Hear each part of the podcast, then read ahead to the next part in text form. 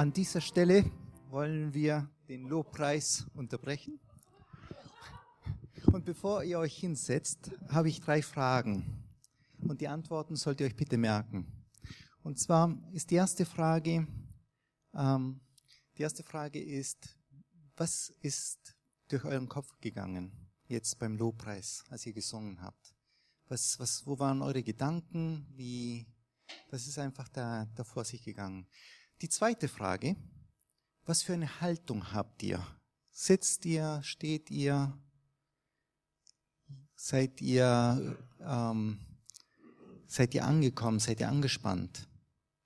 Und die dritte Frage ist, ähm, wie empfindet ihr den Lobpreis? Was fühlt ihr? Seid ihr drinnen? Oder ist es, ähm, ist es etwas Ungewohntes? Seid ihr, steht ihr vor dem Herrn innerlich? Oder ist es eher so, dass ähm, ihr vielleicht mit dem, mit dem Lied oder mit der Musik oder einfach mit den Worten nicht richtig was anfangen könnt? Merkt euch einfach diese Antworten. Ich möchte einfach am Ende des Gottesdienstes nochmal darauf äh, zurückgreifen. Also erste Frage, ähm, was geht durch euren Kopf? Zweite Frage, was ist eure Haltung? Und dritte Frage, wie fühlt ihr euch im Lobpreis? Dann könnt ihr euch setzen.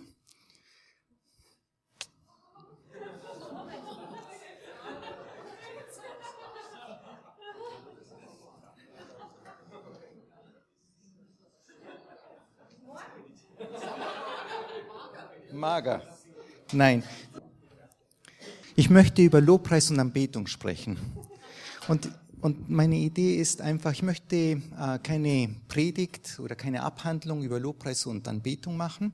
Das ist ein großes Thema, es hat so viele Facetten.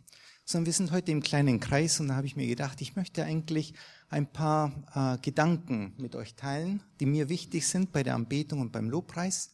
Und dann möchte ich einfach, dass wir am Ende des Gottesdienstes einfach nochmal richtig in den Lobpreis ein, einsteigen. Und deswegen diese Fragen am Anfang.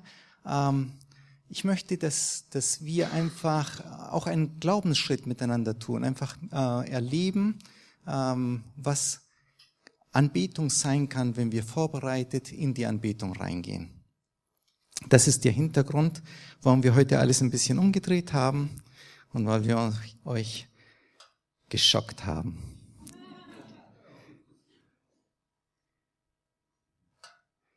Genau.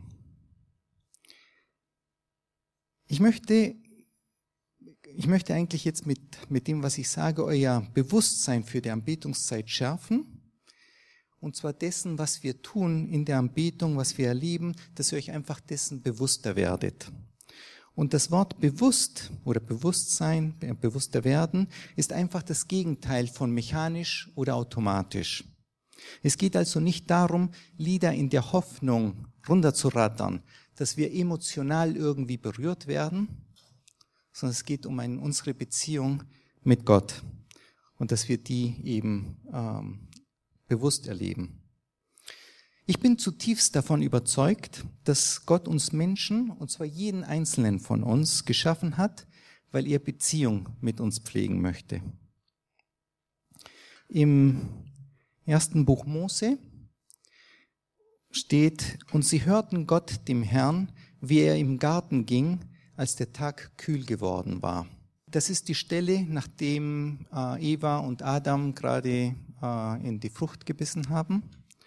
Und ähm, sie haben jetzt gemerkt, sie sind nackt, haben die Erkenntnis und verstecken sich. Und ähm, Gott kommt eben am Abend und läuft rum und sucht sie und fragt dann, wo sie sind.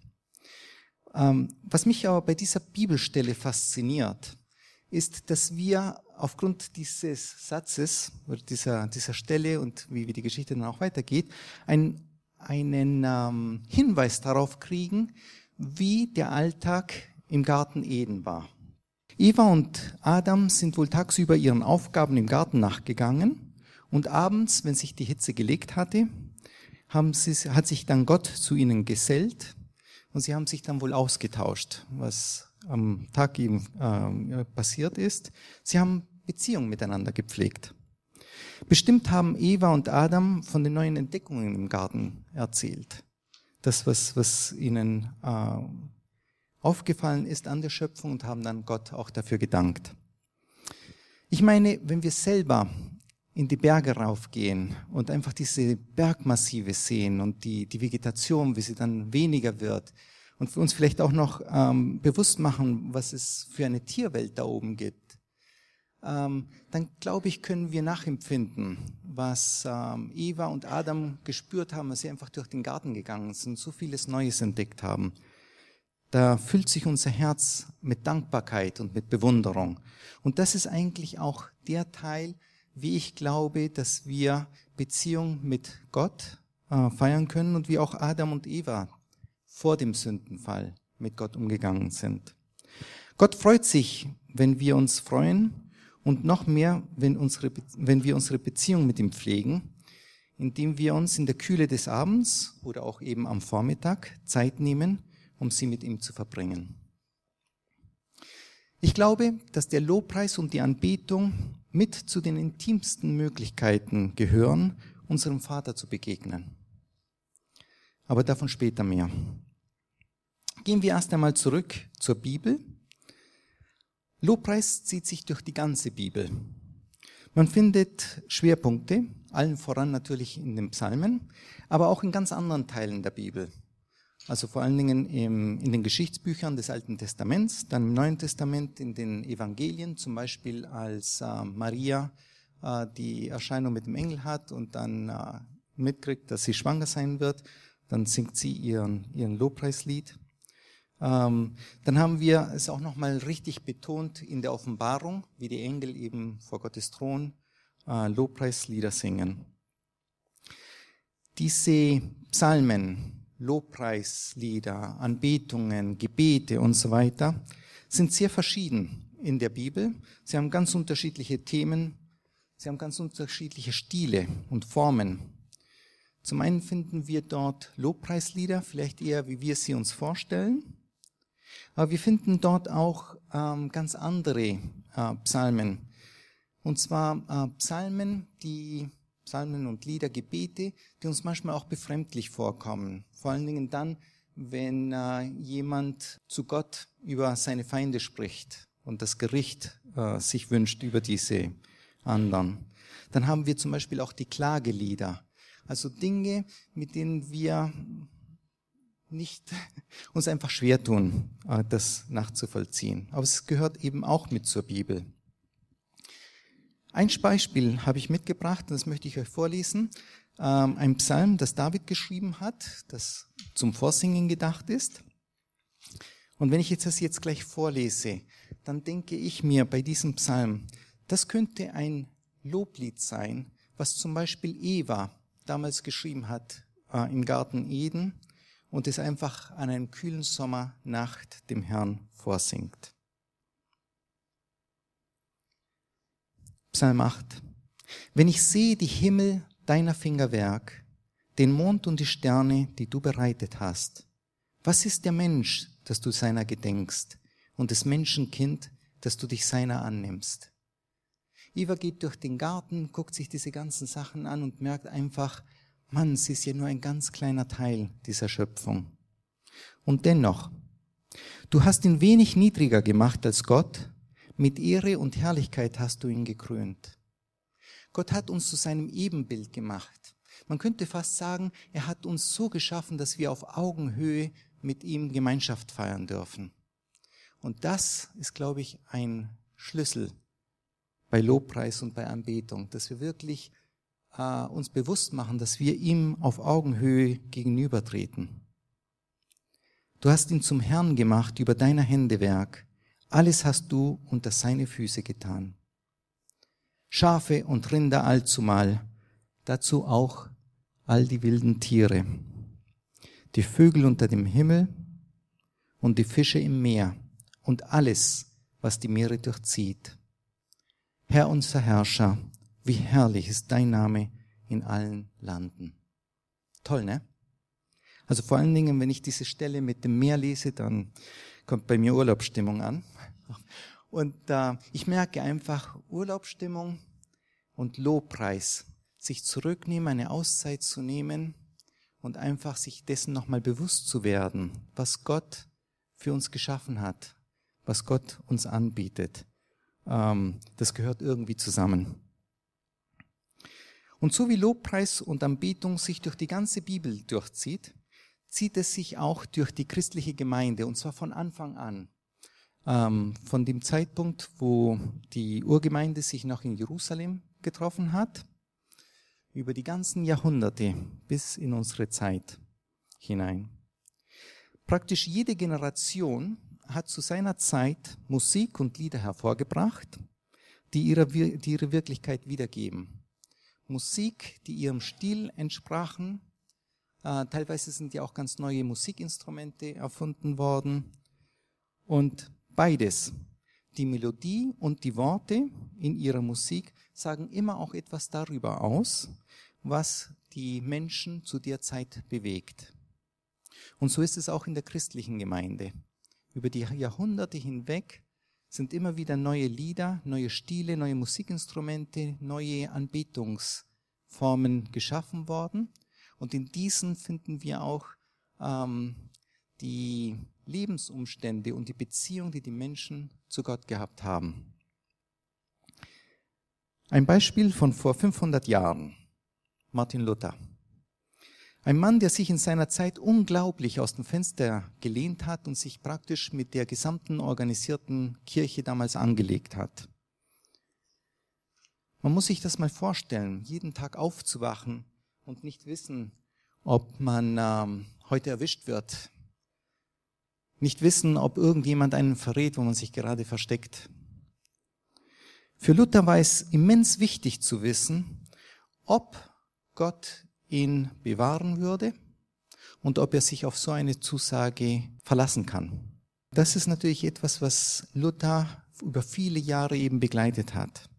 Und eines Tages öffnet Luther die Bibel und liest im Psalm 46, Gott ist unsere Zuversicht und Stärke, eine Hilfe in den großen Nöten, darum fürchten wir uns nicht. Und das hat er empfunden, dass ihm Gott das aufs Herz gelegt hat. Das hat ihn so angesprochen. Und als Antwort auf das, was ihm Gott aufs Herz gelegt hat, antwortet er, indem er ein, äh, auf diesen Psalm ein Lied schreibt, das weltbekannt geworden ist. Ein feste Burg ist unser Gott, ein guter Wehr und Waffen. Er hilft uns frei aus aller Not, die uns jetzt hat betroffen. Er und seine Freunde sollen dieses Lied auch 1521 gesungen haben, und zwar als auf sie auf dem Weg waren nach Worms, wo ähm, Luther sich äh, gegen den Vorwurf der Heresie äh, verteidigen sollte. Und so wie Luther eben seine Lobpreislieder, seine Beziehung zu Gott in Worte gefasst hat, auch in, in Liedern gefasst hat, und zwar das, was ihm betrifft, ganz authentisch. So sind wir aufgefordert, auch immer wieder vor Gott authentisch aufzutreten. Gehen wir weiter in der Geschichte. 250 Jahre später haben die Brüder John und Charles Wesley in England eine Erweckung ausgelöst.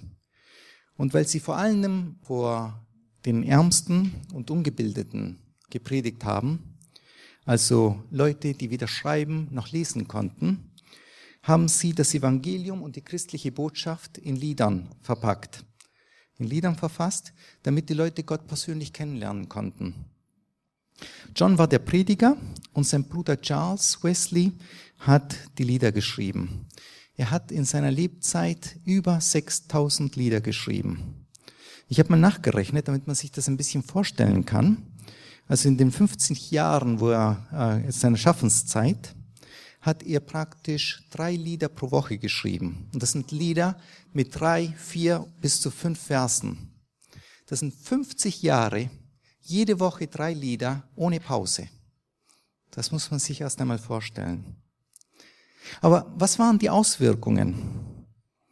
Es wird erzählt, dass die Bergarbeiter in den Kohlebergwerken ihre Pferde umtrainieren mussten, weil sie nur das ständige Fluchen verstanden und die Pferde einfach nicht mehr damit umzugehen wussten.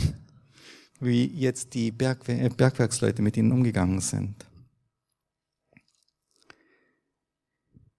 Ich habe euch jetzt einfach aufgezeigt von 1. Mose, also von ganz vorne von der Bibel, über die gesamte christliche äh, Kirchengeschichte bis in die Neuzeit, gab es immer wieder ganz unterschiedliche Texte, ganz unterschiedliche Musikstile, ganz unterschiedliche Formen und Ausdrucksweise, ganz unterschiedliche Inhalte. Was ist mir wichtig dabei? Was ist, was ich euch eigentlich mitgeben möchte? Oder was mir aufgefallen ist, als ich mir das Ganze angeschaut habe? Und das, was mir aufgefallen ist und was, was, was zentral ist, es geht Gott und es geht dem, dem wahren Anbeter darum, authentisch zu sein. Es geht nicht darum, irgendwelchen Formen oder irgendwelchen Erwartungen gerecht zu werden, sondern es geht wirklich darum, dass wir vor Gott treten, wie wir sind, mit all unseren Makeln, mit all unseren Launen, Fragen, mit unseren Zweifeln. Gott will dir begegnen und er will ehrlich mit dir sein, aber du sollst auch ehrlich mit ihm sein. Im Johannesevangelium 4,23 und 23 und 24 heißt es, aber es kommt die Zeit, ja, sie ist schon da, in der die wahren Anbeter den Vater im Geist und in der Wahrheit anbeten werden. Denn auch der Vater will Menschen haben, die ihn so anbeten. Gott ist Geist und die anbeten, die müssen ihn im Geist und in der Wahrheit anbeten. In Wahrheit anbeten heißt eben so vor Gott zu treten, wie wir auch in Wahrheit sind und wie wir uns in Wahrheit fühlen. Es heißt aber auch, in Wahrheit vor ihm zu treten, also wirklich vor Gott zu treten und uns auch von ihm verändern und berühren zu lassen. Wir müssen verstehen, dass auch Gott nicht irgendein Fantasiegebilde ist, dass, dass wir in unseren Köpfen rumtragen, dass wir so verändern, wie wir wollen, sondern auch Gott hat eine Wahrheit und er hat sich in der Bibel offenbart. Und diesen Gott wollen wir begegnen. In der Wahrheit wollen wir vor ihm treten. Und ein Teil dieser Wahrheit ist, dass er uns Beziehung mit uns pflegen möchte, dass er uns verändern möchte, dass er uns im Herzen berühren möchte. Vor einiger Zeit gab es in den USA ein großes Konzert mit einer ziemlich bekannten Lobpreisband. Es war noch kurz vor dem Konzert, aber die Reihen haben sich dann langsam gefühlt. Ähm, die Musiker waren vorne, einige gingen schon raus. Ähm, auf dem Stage, also auf dem Podium, war noch der Gitarrist an seiner Gitarre und der Keyboard-Player machte sich noch an seinem Keyboard zu schaffen. Und irgendwie war das nicht der Tag vom Keyboard-Player. Irgendwie ging es an, an dem Tag nicht gut. Und als er so an, an seinem Keyboard sich zu, zu schaffen macht, nimmt er plötzlich seine Hände und haut mit den zehn Fingern voll auf die Tastatur, dass es nur so gekracht hat. Und dann sagt er ganz klein laut ins Mikrofon, oh, das Leben ist so Mist. Den genauen Wortlaut möchte ich gar nicht wiedergeben, weil er ein starkes Kraftwort verwendet hat. Aber mit einem Schlag war die Halle mucksmäuschenstill. Das hat er doch nicht gesagt. Das kann ja wohl nicht wahr sein. In dem Augenblick hat der Gitarrist seine Gitarre genommen und leise eine liebliche Melodie gezupft und sang dann mit ruhiger Stimme, das Leben wird nicht ewig mies bleiben. Das Leben wird nicht ewig mies bleiben. Und dann ging ein Jubel durch das sich schon eingefundene Publikum. Einige klatschten, andere lachten oder sagten sogar Amen. Das Eis war gebrochen. Ein Lobpreisabend, ein Anbetungsabend ist keine Show. Ich glaube, für den Pianisten selbst war das wahrscheinlich der größte Aha-Effekt an dem Abend. Gott ist so groß und er nimmt uns an, wie wir sind wie wir uns gerade fühlen, mit all dem Mist, den wir mit uns tragen. Er will uns verändern, erneuern. Wir sollen ihn in der Wahrheit anbeten. Das heißt zum einen ehrlich vor ihm zu kommen, ebenso wie wir sind.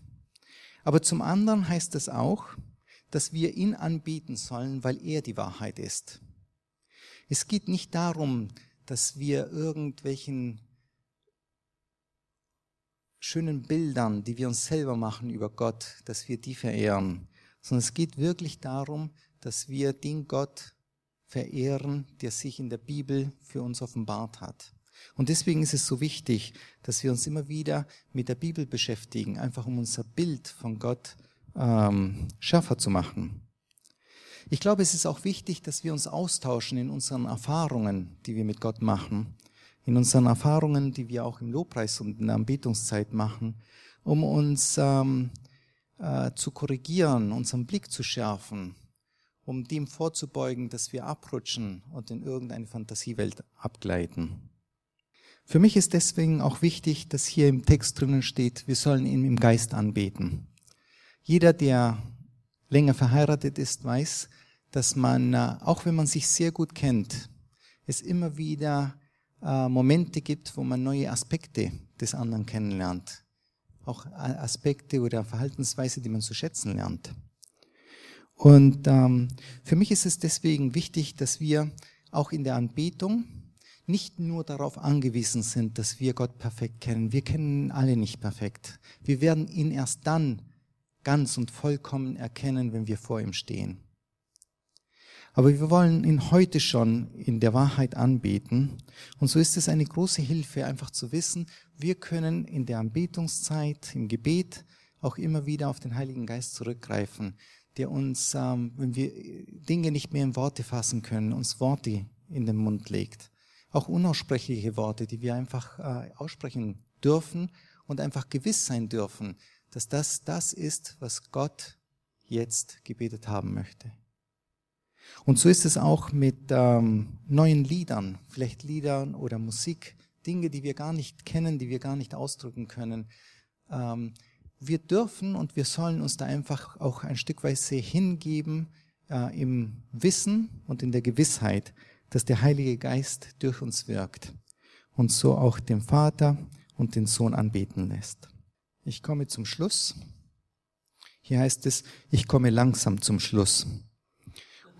Und dann wollen wir, äh, also ich komme jetzt zum Schluss und dann wollen wir noch einmal in den Lobpreis einsteigen und dann diesmal ohne Unterbrechung. Und dann wollen wir einfach Gemeinschaft in Anbetung mit dem dreieinigen Gott haben. Nun haben wir alle unsere Vorstellungen darüber, was wahrer Lobpreis und echte Anbetung ist oder sind. Aber ich möchte euch heute herausfordern, euren Blick, eure Erfahrungen zu erweitern. Auch wenn wir alle unsere Lieblingslieder haben, mit denen wir uns am wohlsten fühlen, ähm, das ist wie mit den äh, Bibelstellen. Es gibt Bibelstellen, die uns ganz besonders auf dem Herzen liegen und äh, weil wir mit ihnen äh, eine besondere Erfahrung gemacht haben, weil sie ähm, ganz besonders tief in unser Herz hineinsprechen. Aber auch wenn wir unsere Lieblingsbibelstellen haben, wollen wir uns ja immer wieder herausfordern lassen durch andere Bibelstellen. Und so möchte ich euch einfach herausfordern, euren Blick und eure Erfahrungen zu erweitern, euch einfach darauf einzulassen, auch vielleicht das ein oder andere anders zu machen. Wir möchten Gott im Lobpreis erleben und wir möchten, dass er uns berührt. Er will uns ja Trost spenden, uns äh, Mut zusprechen oder aber einfach auch ähm, Zeit geben, ihn zu bewundern, in Ehrfurcht vor ihm zu treten. Zweitens möchte ich euch herausfordern, bewusster mit einer gesteigerten Erwartungshaltung in den, in den Lobpreis zu gehen. Also wenn ihr innerlich vor ihm tretet, wenn wir ihn, wenn wir ihn anbeten, dann erleben wir ihn auch, wie er uns beschenkt und da einfach mehr zu erwarten. Wenn wir jetzt dann im Geist und in der Wahrheit anbeten, dann wollen wir frei sein und so anbeten, wie der Geist uns führt. Denn die Wahrheit macht uns frei. Ähm, das sagt sich leicht und das klingt auch gut. Die Wahrheit macht uns frei. Wir wollen in Freiheit und im Geist anbeten. Aber manchmal ist es gar nicht so einfach. Zu viele Erwartungen, die wir an uns selber haben oder äh, die wir meinen erfüllen zu müssen, engen uns ein, lassen uns gute Vorsätze zum Krampf werden. Und ich möchte euch deswegen ermutigen, euch nicht von eurem Umfeld bestimmen zu lassen, sondern euch frei zu fühlen, gemeinsam in Anbetung vor Gott zu treten. Wir haben hier einen wunderbaren Raum, außerdem sind wir heute ähm, nicht so viele. Und da gibt es Raum, um einfach äh, euch auch wirklich hinzugeben, euch so vor Gott zu präsentieren, wie ihr meint, dass es richtig ist. Es gibt ja manche von euch, die das nutzen, dass wir hier an den Seiten noch etwas Platz haben, die dann auch während des Lobpreises manchmal einfach ein bisschen heraustreten, um äh, ein bisschen mehr Platz zu haben. Und dann gibt es äh, einige, und das kriegen manchmal die hier weiter vorne sitzen nicht mit. Aber es gibt manchmal Leute, die nach hinten gehen, wo sie nicht mehr im Mittelpunkt stehen und wo sie einfach sich auch mal hinknien können während des Lobpreises. Oder auch einfach ähm, wie David vor Freude zu tanzen. Und ähm, ich denke, das wäre schön, wenn wir einfach die Freiheit haben, nicht ähm, irgendwas aufzudrücken, aber einfach ähm, uns so zu fühlen, wie wir sind, wie wir uns gerade fühlen, das dann auch aus, auszudrücken. Ich möchte eine letzte Geschichte erzählen. Zur Zeit Jesu war man immer gebrandmarkt, wenn man eine Krankheit hatte. Und das war umso schlimmer, wenn es Krankheiten waren, die eine Person über Jahre, vielleicht Jahrzehnte begleitet haben. Oft waren diese Krankheiten ähm, oder waren diese Kranken so gekennzeichnet, dass die anderen wussten, dass man sich von denen fernhalten musste. Sie konnten sich in das normale gesellschaftliche Leben gar nicht einfinden und mussten sich manchmal sogar weit ab von den Stadtgrenzen halten. Wie muss sich diese Frau gefühlt haben, die zwölf Jahre nun durch Krankheit gekennzeichnet war und nun hört, dass Jesus in der Stadt ist und viele Kranke geheilt hat? Sie packt all ihren Mut, lässt sich nicht mehr von den gesellschaftlichen Normen hinhalten und geht in die Stadt hinein. Sie sucht Jesus, zwängt sich durch die Menschenmassen, die sich im Zentrum versammelt haben, und drückt sich ohne Scheu immer weiter voran. Und dann sieht sie ihn. Jesus, umzingelt von unzähligen Menschen, hauptsächlich starken Männern, die sich einfach besser durchsetzen können. Und dann sind da noch seine Jünger, die um ihn herumstehen, als bräuchte er zwölf Bodyguards. Aber sie ist entschlossen. Sie drückt sich mit all ihrer Kraft nach vorne, besessen von nur einem Gedanken. Ich will zu ihm. Als sie ganz nah dran zu sein scheint, merkt sie, dass es unmöglich ist, zu ihm vorzudringen. Und so streckt sie ihren Arm aus und trägt ihre Finger durch die starke Männerwand hindurch und schafft es doch, Jesus zu berühren. Ihr kennt die Geschichte. Jesus dreht sich um und fragt, wer hat mich berührt? Und die Jünger sagen noch, Jesus, das sind Tausende, die dich berühren. Was soll diese Frage denn? Aber Jesus und die Frau wissen genau, was vor sich geht. Die Kraft Jesu ist in dem Augenblick, als die Frau ihn berührt hat, auf ihr übergegangen und hat sie geheilt. Aber für mich noch viel wichtiger, die Frau hat in dem Moment Jesus begegnet. Trotz aller Formen hat sie sich nicht einschränken lassen, sondern hat all ihre Kraft und ihren Mut aufgenommen, um Jesus persönlich zu begegnen. Ich wünsche mir, dass wir die Normen beiseite legen und uns nach ihm ausstrecken und ihn jetzt im Lobpreis begegnen. Amen.